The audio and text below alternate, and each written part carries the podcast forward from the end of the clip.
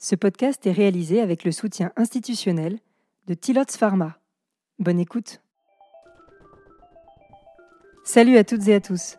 Vous écoutez Mamiki, médecin et patient, le podcast où les gastro-entérologues prennent la parole pour aider les patients atteints de Miki à mieux vivre leur maladie. Une Miki, c'est une maladie inflammatoire chronique de l'intestin. On distingue deux maladies, la maladie de Crohn et la RCH, la rectocolite hémorragique. Ce podcast, lancé il y a quelques mois, est à l'initiative du docteur Guillaume Bonneau, gastro-entérologue basé à Toulouse. Et moi, c'est Alexia.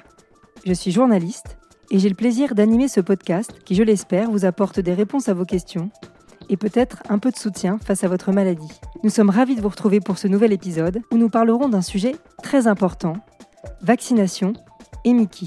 Évidemment, on parle beaucoup de vaccination aujourd'hui avec la question de la vaccination contre la Covid-19 et nous y reviendrons dans ce podcast. Mais l'objectif, c'est de parler de la vaccination au sens large quand on est patient Mickey. Pour en parler, je serai en compagnie bien sûr du docteur Guillaume Bonneau et de sa consoeur, le docteur Marie-Pierre Pingano, gastro-entérologue, basée à Marseille. Alors déjà, bonsoir à tous les deux. Bonsoir Alexia. Bonsoir. Merci d'être euh, d'être là. Euh, Guillaume, ça fait longtemps qu'on n'avait pas fait de podcast et c'est cool de se retrouver. Comment ça va? Bah écoute, pas mal, pas mal, pas mal. je suis content de continuer avec ce, sujet qui est d'actualité, puisqu'on va parler d'un sujet de la vaccination avec le, problème du Covid actuellement. Donc, euh, j'ai hâte de, de, voir un peu l'avis et les positions de chacun. Très bien, bonsoir Marie-Pierre. Euh, je rappelle que euh, vous avez ouvert un centre pour les malades de Mickey à Marseille. On pourra en parler un peu plus tard dans le podcast, mais en tout cas, c'est une très bonne initiative euh, à connaître euh, pour les, patients qui nous écoutent et qui seraient dans la région. Vous pourrez en, dire un peu plus. Alors, on va démarrer tout de suite avec une première question. Les patients qui sont atteints d'une Mickey sont-ils plus à risque de développer une forme grave s'ils sont infectés par la Covid? Docteur Pangano.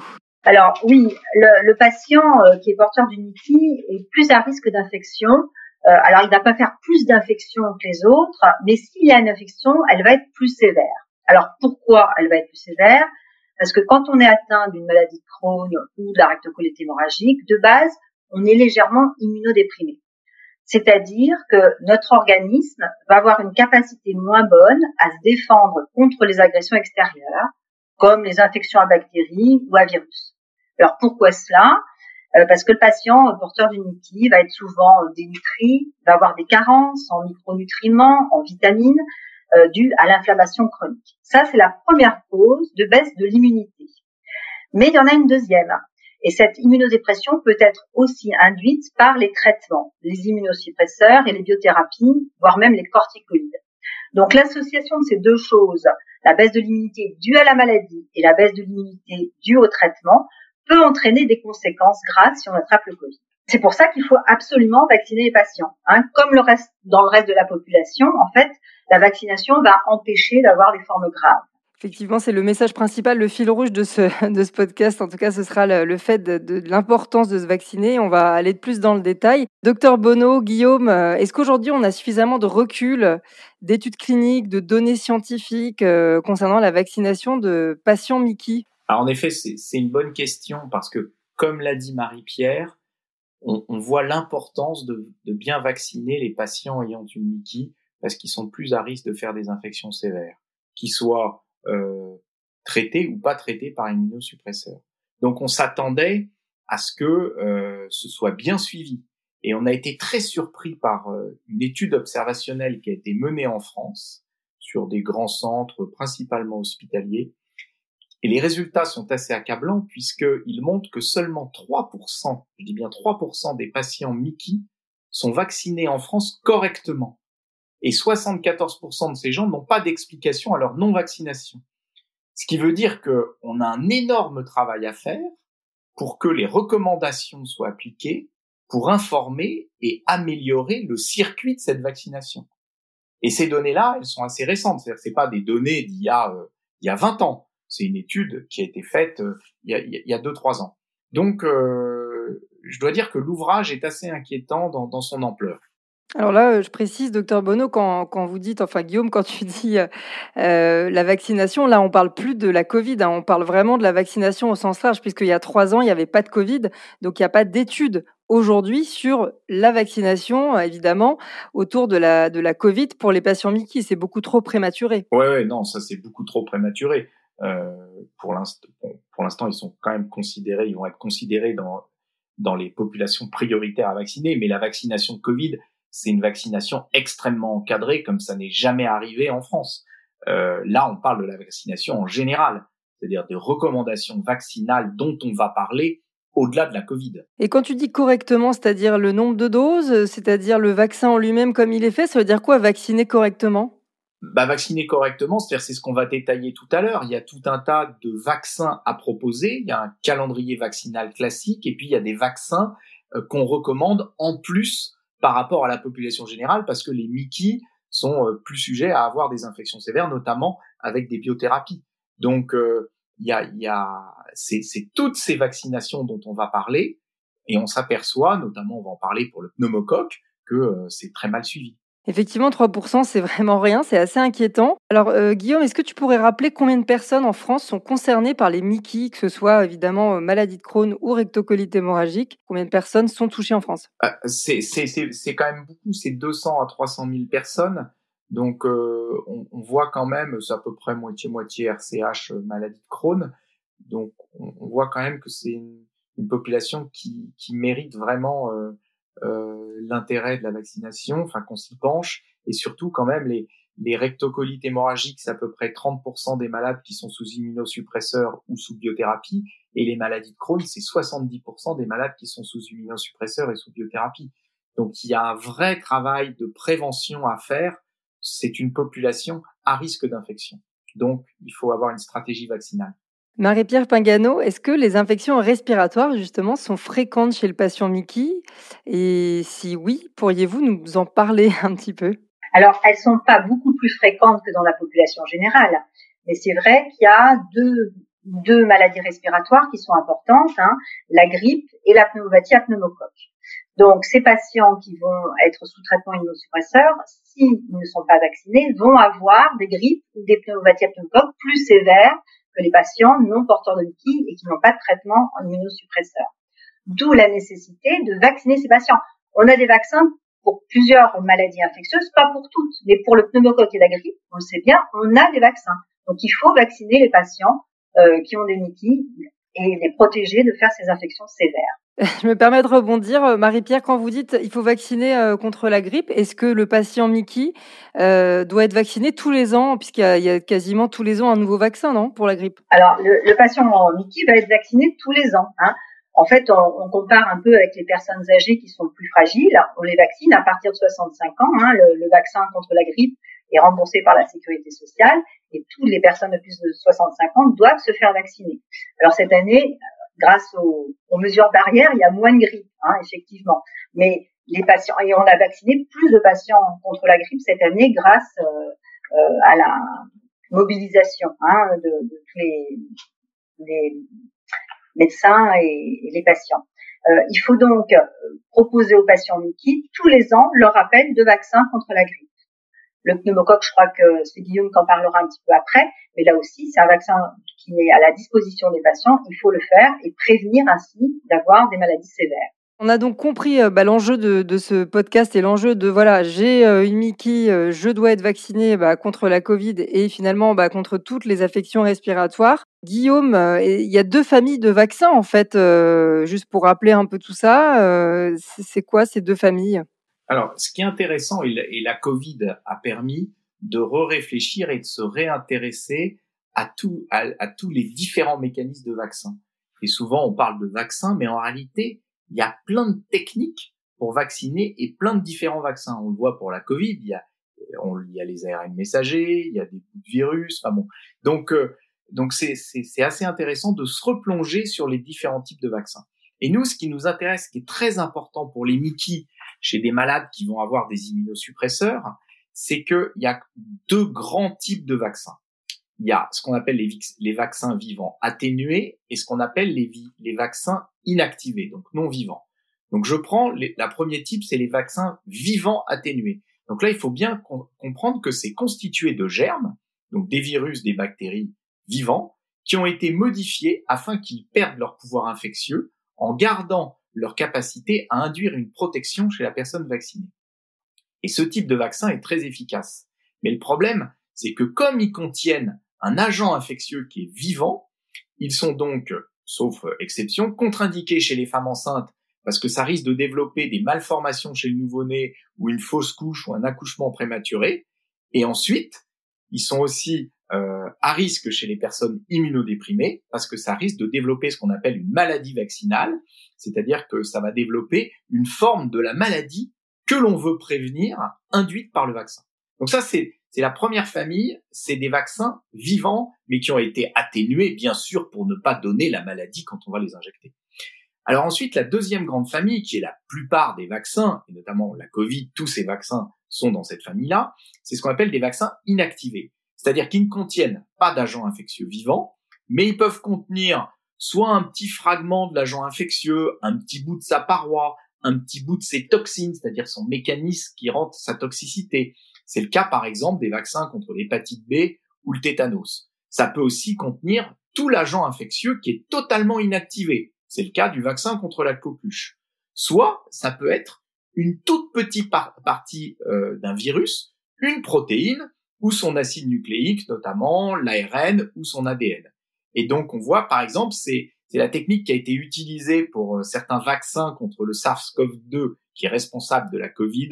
Donc c'est les vaccins de Moderna et de Pfizer avec l'ARN messager où là c'est un petit signal qui va aller dans la cellule il va y avoir une reconnaissance de ce petit bout d'ARN, la sécrétion d'une protéine, de cette protéine spike par la cellule, et en retour, comme c'est un agent euh, qui est extérieur, on va s'immuniser contre cette protéine. Donc on va, on va induire, c'est un peu comme un cheval de Troie. Voilà. Donc il est bien important de comprendre ces deux grandes familles, les vaccins vivants, avec les conséquences que ça parce que ça, c'est très dangereux chez les malades immunodéprimés, et puis la femme enceinte, et les vaccins inactivés qui, eux, ne, n'ont pas d'organisme vivant, donc il n'y a pas ces risques chez les immunodéprimés. Du coup, Guillaume, euh, pour les vaccins vivants atténués, euh, c'est quel type de vaccin, par exemple, si on devait donner un exemple bah, les, les, les vaccins vivants euh, atténués, c'est par exemple la varicelle, la fièvre jaune, D'accord. l'aurore, enfin je vais t'en parler après. Ok. Alors, euh, septième question. Les traitements thérapeutiques des patients Mickey ne sont pas tous compatibles avec tous les vaccins. Euh, quelles sont les particularités de la vaccination dans les Mickey? Alors, Guillaume a, répondu en partie. Hein, donc, on ne peut pas vacciner avec des vaccins vivants. Hein, donc, euh, on verra, il y aura un schéma thérapeutique si on est absolument amené à, à les faire. Mais un patient sous immunosuppresseur, sous biothérapie, euh, ne doit pas recevoir de vaccin vivant au risque de développer la maladie pour laquelle il a été euh, vacciné. Hein. Ça, c'est le premier point. Le deuxième point, c'est que quand on est vacciné, qu'est-ce qui se passe? On va fabriquer des anticorps contre la maladie. Et quand on est sous immunosuppresseur ou de thérapie, on va moins bien fabriquer ces anticorps.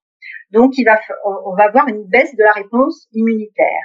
Alors, qu'est-ce qu'il va falloir faire pour ça? Il va parfois, on va être obligé de vacciner une deuxième fois hein, ou de surveiller si euh, on a bien développé les anticorps contre la, maladie avec le vaccin.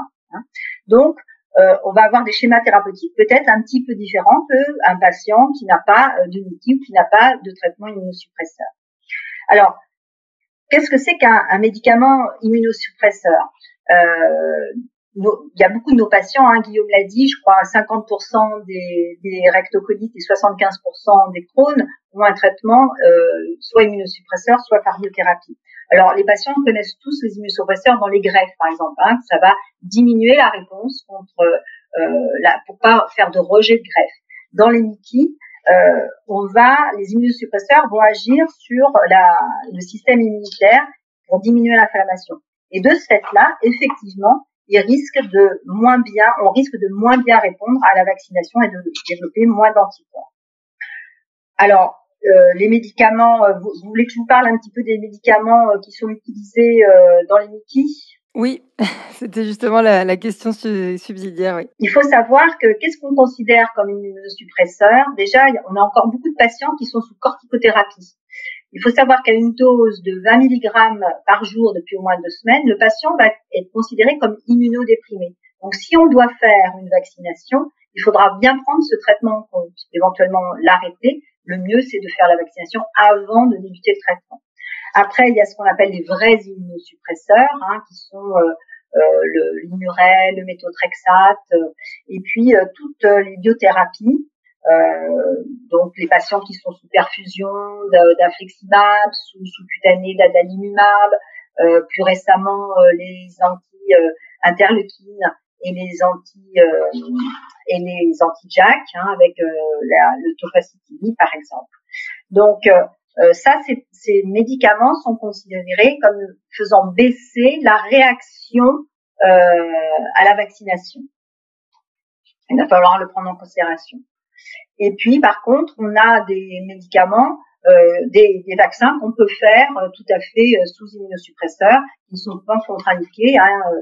Guillaume a dit, bah, c'est les, tous les vaccins, qu'on fait habituellement dans la population générale, hein, diphtérie, tétanos, polio, tout ça, on peut le faire chez les, chez les patients qui sont sous.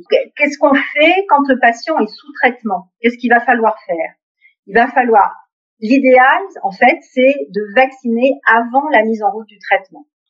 Donc, dès qu'on voit un patient un petit peu sévère qui présente une mythie, une rectocolite ou un Crohn un peu sévère, il faut l'interroger sur son statut vaccinal il faut euh, très rapidement, dès la deuxième consultation, lui demander si ses vaccins sont à jour, par exemple, hein, et quel vaccin il a reçu. Et euh, si on envisage un traitement euh, type immunosuppresseur, biothérapie, il va falloir essayer de, de, le vacciner, les vaccins manquants, la grippe, le pneumocoque qui sont pas faits en pratique courante, il va falloir le vacciner avant de commencer le traitement. Et on pourra commencer le traitement trois semaines après la vaccination si le patient est déjà sous traitement, hein, euh, sous immunosuppresseur, biothérapie, qu'est-ce qu'il va falloir faire? Il va falloir arrêter le traitement pendant trois mois pour pouvoir vacciner le patient ensuite. Et euh, on ne reprendra le traitement que trois semaines après. Donc vous imaginez bien qu'arrêter un traitement chez un patient qui est à peine stabilisé, ça va être très très compliqué de l'arrêter pendant quatre mois. D'où encore une fois l'importance de le vacciner avant la mise en route du traitement et très très vite de lui poser la question sur ses vaccins. Oui, donc effectivement, là, c'est le message à faire passer pour les gastro-entérologues euh, euh ou les médecins généralistes euh, qui nous écoutent pour ce podcast. Mais peut-être aussi, c'est un moyen de dire aux, patients, voilà, de s'en inquiéter si on leur diagnostique une Mickey, qu'ils aussi, de leur côté, voient dans leur carnet de santé s'ils sont à jour de leur, de leur vaccin. En pratique, euh, Guillaume, si je suis patient Mickey, euh, quand dois-je me faire vacciner? On vient d'y répondre. Euh, quels sont les vaccins quasi obligatoires? Oui, donc je, veux revenir sur ce qu'a dit Marie-Pierre, c'est super important. C'est un message clé.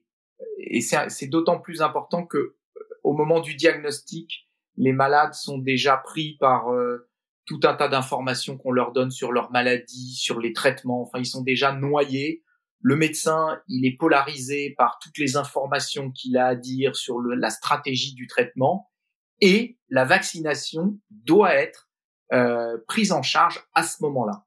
C'est-à-dire que dès le début, dès qu'il y a la maladie inflammatoire qui est diagnostiquée, comme on l'a dit, le patient, même s'il n'a pas de biothérapie, il est déjà plus à risque que la population générale d'avoir des infections sévères. Et en plus, on va le mettre sous immunosuppresseur pour la plupart des patients, et donc on pourra plus les injecter des vaccins vivants. Je vous rappelle que les vaccins vivants, on, l'a pas bien dit tout à l'heure, mais c'est le ROR, donc euh, rubéole, oreillon, rougeole, varicelle, fièvre jaune et le vaccin du Zona dont, on dispose actuellement, mais il y aura qui s'appelle Zostavax, mais il va y avoir un nouveau vaccin du Zona qui ne sera plus euh, un vaccin vivant. Donc, le message, c'est qu'il faut vacciner dès qu'on fait le diagnostic. Ça, il faut pas perdre de temps, ça doit être dans la prise en charge globale initiale du malade. Et puis après, on fera des rappels. Et puis s'il y a des nouveaux risques, comme c'est arrivé le Covid, comme il y aura peut-être euh, la maladie euh, de je sais pas trop quoi euh, dans quelques années, eh ben il faut il faut se mettre à jour. Alors, ce qui veut dire en pratique, parce que c'est important qu'il y ait un message de comment ça se passe dans la vraie vie. Bah, dans la vraie vie, le médecin, dès le diagnostic, il doit vérifier le carnet vaccinal et les vaccinations qui sont déjà réalisées et toutes les vaccins obligatoires, diphtérie, tétanos, coqueluche, eh ben, il doit falloir faire les rappels si si c'est pas fait ou demander au médecin de le faire.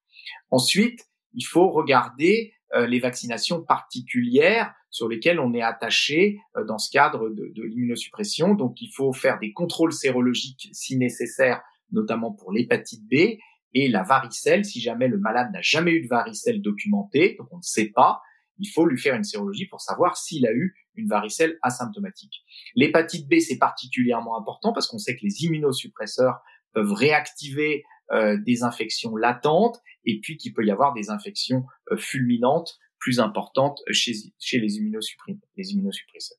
Mais. Alors, ensuite, on va recommander, en plus euh, du calendrier vaccinal classique, certaines vaccinations.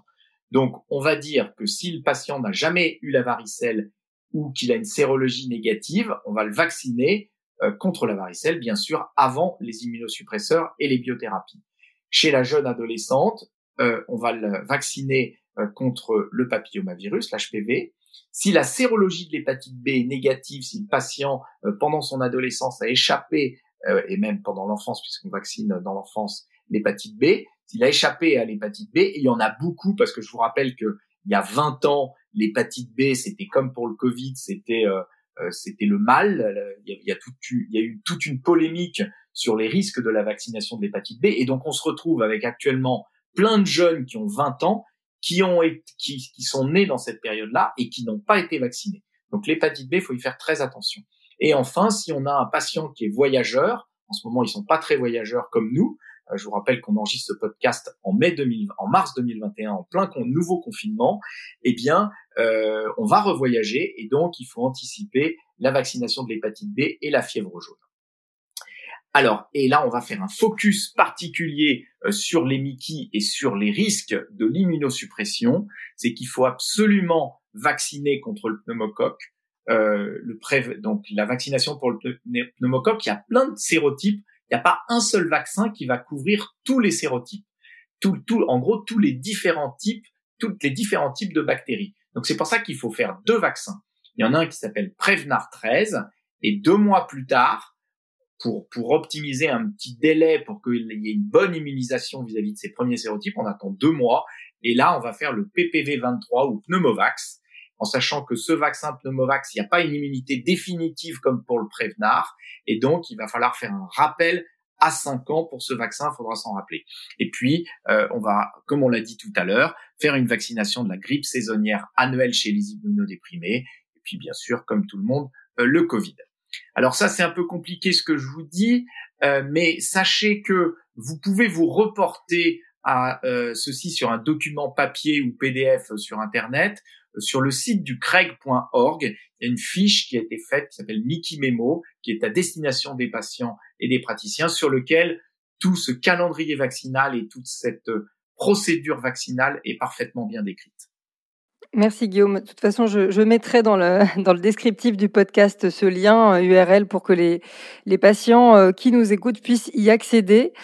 après cette longue explication qui était nécessaire, on va revenir sur euh, l'actualité brûlante qui concerne donc la vaccination de la Covid-19. Là, c'est pareil, euh, évidemment que euh, tout le monde a envie d'être vacciné pour sortir de ce gouffre. Alors, en ce qui concerne les, personnes, enfin les patients Mickey, alors là, quel serait le schéma de vaccination, j'ai envie de dire, idéal, docteur Pingano? Alors, il faut savoir que tous les vaccins anti-Covid sont possibles ce sont donc des vaccins soit euh, ARN messager euh, pour le, le, Pfizer euh, et le Moderna, soit les autres sont aussi possibles d'être faits.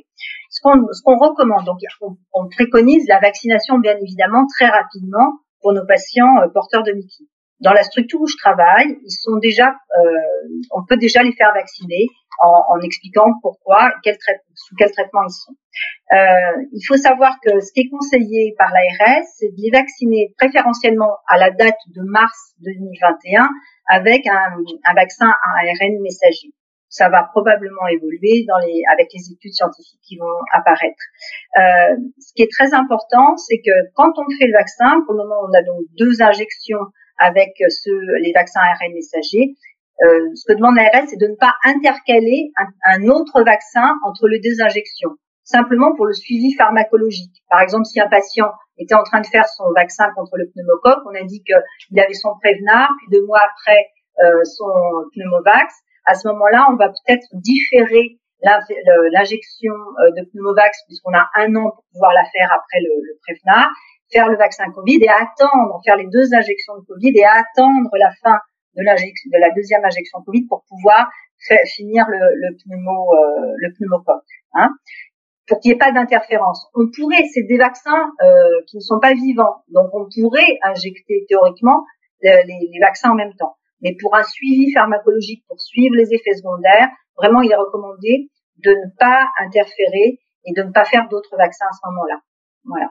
Mais euh, bien sûr, les, les, les, patients porteurs de Mickey vont être euh, prioritaires euh, et le sont déjà dans certaines structures pour être vaccinés contre la Covid. Là encore, ça pourra permettre, même s'il l'attrapait, d'atténuer la maladie, hein, euh, bien évidemment. Très bien, merci docteur. Euh, vous êtes tous les deux gastro-entérologues, je l'ai dit euh, en début de podcast. Alors là, vous parlez en tant que médecin, bien sûr, et que gastro-entérologue. Le rôle du gastro-entérologue est-il simplement, je dirais, d'informer ou est-ce qu'il doit vraiment contrôler que les vaccins sont à jour? Alors, c'est une question très difficile et c'est un problème d'organisation des soins. On n'est pas bon en France dans l'organisation. On le sait, on est des latins euh, on n'est pas des Allemands, on n'est pas des Suisses. Et ça, c'est un peu malheureux pour ça. Euh, parce que euh, donc finalement, c'est pour ça qu'on a 3% des, des, patients qui sont correctement vaccinés. C'est dramatique. Alors comment est-ce qu'on peut faire? Moi, je crois que le rôle du gastroentérologue, on voit au début dans l'initiation du, dans le diagnostic de la maladie, dans l'initiation du traitement, il est pris par une, des tâches colossales d'information et d'organisation. Donc on peut pas demander au gastro-entérologue en plus d'organiser toutes les vaccinations. Par contre, en plus, il sait pas, il n'a pas l'antériorité, c'est le médecin généraliste qui s'en est occupé. Donc, je crois que le rôle du gastro-entérologue, c'est de rappeler l'importance de la vaccination, ça c'est clair, il doit appuyer, il doit dire la balance bénéfice-risque est indiscutable, euh, ça, il doit appuyer très très fort. Et ensuite, il doit détailler, expliquer les recommandations spécifiques au Mickey. Pourquoi est-ce qu'il faut, enfin, pourquoi est-ce qu'il faut vacciner le Mickey? Donc, je dirais que il a surtout un rôle informatif et puis de dire voilà, il va falloir faire telle vaccination et, et proposer un calendrier vaccinal. Mais ensuite, il faut qu'il soit absolument aidé par le médecin généraliste et le pharmacien qui doit être en charge des vaccinations. Il peut pas, il peut pas tout gérer. Enfin, ou alors il y a certaines équipes, je sais pas, Marie-Pierre Peut-être qu'à Marseille, elle a particulièrement travaillé sur l'éducation thérapeutique, où eux, ils ont mis en place une structure d'éducation thérapeutique qui prend en charge la vaccination. Mais, euh, mais en tout cas, je dirais que ça va dépendre un peu de, de chaque centre. Mais en tout cas, je pense que le gastroentérologue doit plus être un chef d'orchestre et, et avoir un rôle informatif que vraiment de suivre l'organisation dans la pratique de la mise en place de la vaccination. Un mot là-dessus, du, du, coup, euh, Marie-Pierre Pingano, vous qui avez euh, ce centre euh, à Marseille, alors c'est vrai que nous on a instauré un centre d'éducation thérapeutique où il y a euh, une séance à peu près consacrée aux vaccinations et aux traitements. Euh, on fait ce qu'on fait en général, c'est quand, quand on instaure le, quand on va instaurer une biothérapie, euh, les patients sont hospitalisés euh, une demi-journée pour faire leur bilan. Et dans leur bilan, on leur demande d'amener leur carnet euh, de santé, hein, leur carnet de vaccination, et l'infirmière va collecter euh, les renseignements et on leur, on leur donne l'ordonnance pour euh, la grippe et euh, contre le, le, pneumocoque. Et donc, ils retournent voir leur médecin avec cette ordonnance, ils l'achètent en pharmacie, ils sont vaccinés après. voilà. Mais donc ça, ça se fait dès le dé... enfin, avant la mise en route du traitement par biothérapie. Alors les patients qui vont être sous immunosuppresseurs en comprimé à la maison, ils vont pas rentrer dans ce cadre-là. Donc il va falloir effectivement faire le chef d'orchestre, faire un mot au médecin traitant. Je crois qu'il faut euh, faut faire des, des, des, courriers, quitte à faire des courriers types, mais il faut faire des courriers au médecin pour lui dire vérifiez bien le carnet vaccinal, mettez à jour toutes les vaccinations, et puis euh, voilà les vaccinations recommandées, et voilà les vaccinations que nous on peut euh, vous proposer en plus. Donc vous voulez dire il faut que le gastro-entérologue fasse un courrier au, au, au MG quoi? Ah je pense oui. Il faut il faut qu'il y ait vraiment une interaction parce que le, le, le, le, médecin généraliste, il est au courant qu'il va falloir vacciner, mais c'est pas forcément dans quel ordre, il ne connaît pas le calendrier. Euh, il faut lui rappeler. Et euh, je pense que s'il y avait une meilleure communication avec le médecin généraliste, probablement qu'il y aurait plus de vaccins, de patients vaccinés. Et puis euh, le rôle de l'éducation thérapeutique, les patients sont vraiment sensibilisés à ce moment-là et euh, en parlent autour d'eux. Donc ça, c'est bien aussi. Oui, justement, ça me permet de, de rebondir sur la, la, dernière question de ce podcast. Euh, quid de l'empowerment du patient? Donc, l'empowerment, c'est ce mot euh, anglais qu'on utilise euh, souvent pour dire que le patient doit être acteur de sa santé et encore plus quand il est quand il souffre d'une pathologie chronique type Mickey. Guillaume, qu'est-ce que le patient doit faire? Qu'est-ce que le patient doit un peu retenir finalement de ce, podcast euh, sur la vaccination? Existe-t-il des outils pour l'accompagner euh, dans son calendrier vaccinal, dans, toutes ces précautions qu'il doit prendre euh, pour être un peu acteur aussi de sa santé? Alors, moi je crois, mais c'est un peu, on, on dépasse beaucoup le cadre des Mickey et même de la maladie. Moi, je crois beaucoup dans nos sociétés à la responsabilité individuelle. Euh, on, on, est dans une société libérale.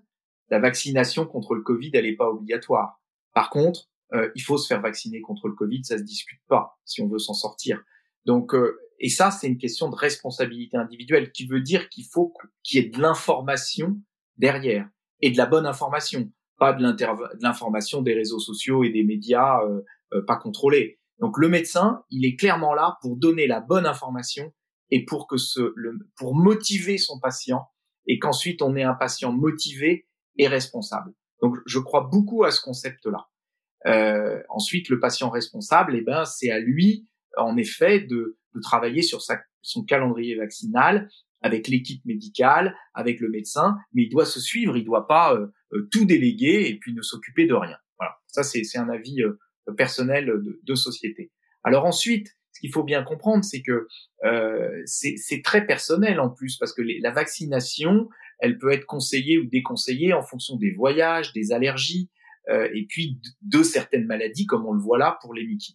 Et on parle de digital. Je crois que le, le digital, quand même, faut pas voir ça comme quelque chose qui remplace un autre fonctionnement, mais toujours comme quelque chose qui permet d'apporter une nouvelle organisation et un support pour que ça fonctionne mieux. Et je trouve qu'il y a un site qui est vraiment très bien, qu'il faut euh, qu'il faut conseiller, qui s'appelle mesvaccins.net. Enfin, il y en a peut-être d'autres, mais c'est un excellent outil qui permet de déterminer pour chaque individu les recommandations vaccinales pour lui en fonction de ses antécédents, de son âge, de ses traitements, de ce qu'il veut faire comme voyage. Et donc, euh, ça met en plus, au-delà de l'information, ça met à disposition des patients un vrai carnet vaccinal numérique qui peut utiliser tout le temps et qui est vraiment très utile pour son suivi. Il aura, il saura exactement quand est-ce qu'il a été vacciné pour le pneumocoque, quand est-ce qu'il faut qu'il fasse son rappel, et donc le médecin traitant pourra checker ça euh, avec lui et éventuellement euh, le gastroentérologue. Donc euh, voilà, moi ce que je crois c'est c'est le message que je veux donner.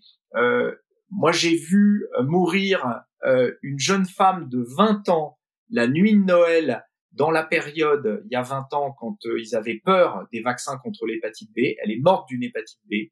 J'ai vu mourir une septicémie à pneumocoque euh, chez une Mickey parce qu'elle n'avait pas voulu se faire vacciner. Et donc, je, la balance bénéfice-risque ne se discute pas. Il faut arrêter ça. Donc maintenant, à nous, les professionnels, de motiver les patients, de faire des patients informés et responsables et de s'aider de tout le tissu médical, des médecins généralistes, des infirmières d'éducation thérapeutique, des pharmaciens et des outils digitaux pour améliorer la couverture vaccinale. Voilà, c'est le mot de la fin, c'est ce que je veux dire. Merci Guillaume pour cette, euh, cette parole pleine de ferveur. Docteur Pingano, vous avez un, mot, un dernier mot à ajouter euh, euh, concernant ce, ce, sujet de la vaccination dans les Mickey Enfin, quand on a une Mickey, pardon? Moi, je crois que le message, c'est vaccinez-vous. Ok, très bien. Euh, je pense que le message est passé. Euh, une dernière chose, euh, docteur Pingano, donc vous avez ce centre à, Marseille. Est-ce que vous pouvez nous en parler un petit peu, peut-être pour pour les, patients qui nous écoutent, s'ils ils habitent dans les Bouches-du-Rhône et qu'ils auraient envie de venir? Alors, un centre d'éducation thérapeutique, il y en a plusieurs à Marseille, hein, mais le nôtre, il a une originalité, c'est que c'est un centre euh, transversale, c'est-à-dire qu'on a associé plusieurs maladies euh, chroniques, dont euh, les, maladies, les maladies rhumatismales comme la spondylarthrite ankylosante, les myquites avec les Crohn et les rectocolites, et des maladies type lupus, hein, maladie auto-immune. Et donc, parce qu'il y a des, y a des thèmes communs, comme les traitements, hein, souvent ce sont les mêmes traitements, comme la vie quand on est porteur d'une maladie chronique. Donc, il y a des thèmes comme ça qui sont communs à ces trois pathologies. Et euh, ça permet, si vous voulez, d'animer des ateliers avec les patients. Alors malheureusement, avec la Covid, ça s'est arrêté euh, brutalement. Ça va reprendre, j'espère, très rapidement euh, après l'été. il y a des ateliers où les patients se rencontrent et il y a des intervenants qui sont soit des médecins, soit des assistantes sociales, soit des coachs sportifs, par exemple. Et un thème est abordé et ça permet de faire le lien entre les patients. Et après, les patients, une fois qu'ils se sont informés pendant ce, ce, cette séance d'éducation thérapeutique euh, collective, euh, ça leur permet d'échanger et euh, d'expliquer de, leur maladie aux autres. Et il n'y a pas mieux euh, qu'une discussion entre deux patients pour faire progresser, pour faire euh, adhérer le patient à son traitement, euh, pour le faire avoir moins peur des, des vaccins, pour le, le, faire manger mieux, etc. Donc ces, ces séances d'éducation euh, thérapeutique collective sont vraiment très très bénéfiques. Il y a aussi à côté de ça, pour certains sujets plus difficiles à aborder en groupe, euh, des séances individuelles, euh, par exemple pour aborder la sexualité ou, euh, ou la fatigue, des choses comme ça. Euh, donc ces, ces patients peuvent rentrer dans un programme d'éducation thérapeutique et le suivre pendant une année, voire deux ans. Euh, et vraiment, on a vu que les patients qui euh, aller dans ces centres, euh, accepter mieux leur, euh, leur maladie, vivaient mieux avec leur, leur Mickey et se traiter mieux, étaient moins hospitalisés. donc tout est bénéfique. Alors je crois que Guillaume a aussi mis en, en place euh, de l'éducation thérapeutique euh, digitale euh, qui permettrait aux patients qui habitent loin de ces centres de pouvoir avoir également cette activité. Ouais, pour rebondir et faire le lien, ce que tu dis est super important, c'est que euh, pour le lien avec la vaccination, c'est qu'un patient qui est éduqué, qui est pris en charge globalement, il va beaucoup mieux accepter et beaucoup mieux participer à tous les processus de soins, dont la vaccination. Et pour rebondir, le centre de Marie-Pierre, c'est génial d'avoir ces moyens-là, ces moyens humains, mais que tout le monde ne peut pas avoir accès à ces centres-là tout le monde n'a pas forcément euh, envie de se déplacer et que là aussi, euh, c'est ce qu'on a essayé de développer avec le Craig. On a mis en place des outils digitaux qui sont des espèces de bases. Je dis pas que le digital remplace tout, mais le digital apporte une base qui permet ensuite éventuellement d'aller plus loin avec du contact physique. Et donc, on, on a développé tout ce qu'on appelle les interventions euh, non médicamenteuses, donc comme on l'a vu là, la vaccination, mais c'est de l'éducation thérapeutique classique de la maladie comme il y a avec MyBikiBook, et puis euh, la prise en charge des bases euh, de la qualité de vie qui sont la nutrition, l'activité physique et la régulation des émotions avec la plateforme qui s'appelle livodoc.com. Donc euh, on voit bien que c'est cette prise en charge globale de l'individu avec du physique, avec du digital qui permettra aux patients de mieux se traiter et d'aller beaucoup mieux. Oui, absolument. C'est euh, la e-santé a fait beaucoup de progrès en la matière et, et, quand on ne peut pas se déplacer ou quand on peut pas, voilà, euh, quand on n'a pas de, de, centre chez soi, si on n'habite pas dans les Bouches-du-Rhône, à Marseille par exemple, euh, c'est important de pouvoir bénéficier des conseils de, de, de, médecins, mais aussi de, de, de toutes ces, de tous ces, ces praticiens, on va dire, de médecine alternative qui vont pouvoir accompagner les patients dans la gestion de leur maladie. ça faisait d'ailleurs l'objet de d'autres épisodes, enfin de précédents épisodes du podcast Mamiki. Euh, on a évidemment parlé de Livodoc, la plateforme digitale, et on a parlé effectivement de My euh, donc ce, petit livret digital qui a été euh, écrit par le docteur Patrick Faure et, qui est donc un médecin également membre du CREG. vous aurez toutes ces infos dans le descriptif, dans le descriptif pardon du podcast. Je pense qu'on va s'arrêter là puisqu'on a bien abordé, enfin on, est allé dans le fond des choses. Ça sert aussi à ça un podcast, c'est quand même de pouvoir prendre le temps d'expliquer communiquer sur des sujets où on entend beaucoup de choses et où c'est bien de remettre l'église au centre du village. voilà. donc, écoutez, je, je, vous remercie beaucoup. juste, docteur Pingano, votre centre, comment s'appelle-t-il? Est-ce qu'il y a un site sur lequel on peut se rendre pour y aller? Il faut taper éducation thérapeutique hôpital européen Marseille ou Niki, Niki hôpital européen et on tombe sur le site en fait, sur Niki hôpital européen. Et, et, quand on est malade, il y a une prise en charge si on veut faire, euh, si on veut euh, aller dans ce centre et bénéficier de cet accompagnement? Oui, en fait, euh, y, a, y a, on a une infirmière ennemie, on va dire, dédiée à l'éducation thérapeutique Niki. Et donc sur le site, il y a ses coordonnées et on prend rendez-vous avec cette infirmière d'éducation thérapeutique pour un premier entretien pour voir si le patient a envie de rentrer dans ce parcours ou pas, s'il est capable de le suivre ou pas, s'il habite près ou loin. Et euh, après ce premier entretien, il commence, euh, on va lui proposer ces séances d'éducation thérapeutique collective et individuelle. Donc ça, sur le site, il peut, trouver toutes ces informations. D'accord. Et donc c'est pris en charge une fois que la personne est acceptée par la sécurité sociale, je veux dire. Ah, c'est complètement, oui, oui, c'est complètement pris en charge, bien sûr. Ah, oui. Par contre, on demande aux patients, c'est pour ça qu'il y a une espèce d'évaluation en premier. On demande aux patients d'être présents à la plupart des séances. Hein. Ils ne prennent pas la place de quelqu'un d'autre. Oui, voilà, effectivement. Parfait. Bah, écoutez, euh, si vous êtes plutôt digital et que c'est difficile de vous déplacer, vous avez compris, il y a Livodoc et euh, Book. Et si vous êtes euh, près de Marseille, vous pouvez donc euh, aller sur le site de l'hôpital européen de Marseille où vous allez avoir toutes ces infos. Un grand merci à, à tous les deux. Et, et donc, je donne rendez-vous au docteur Bono pour un prochain épisode. Et peut-être le docteur Pingano nous fera l'honneur de nous rejoindre sur un nouveau sujet. Je ne sais pas. À voir. Un grand merci à tous les deux. Merci Marie-Pierre, merci Alexia. À très bientôt, c'est sûr. Merci Alexia, merci Guillaume. À bientôt. Au revoir. Je rappelle que Mamiki, le podcast, est disponible donc sur le site du Craig, cregg.org, craig.org, et bien sûr sur toutes les plateformes d'écoute, Apple Podcast, Deezer, Spotify, SoundCloud, Google Podcast. Vous avez l'embarras du choix. Et bien sûr, ce podcast est produit par Capella Productions. À très bientôt et d'ici là, prenez soin de vous.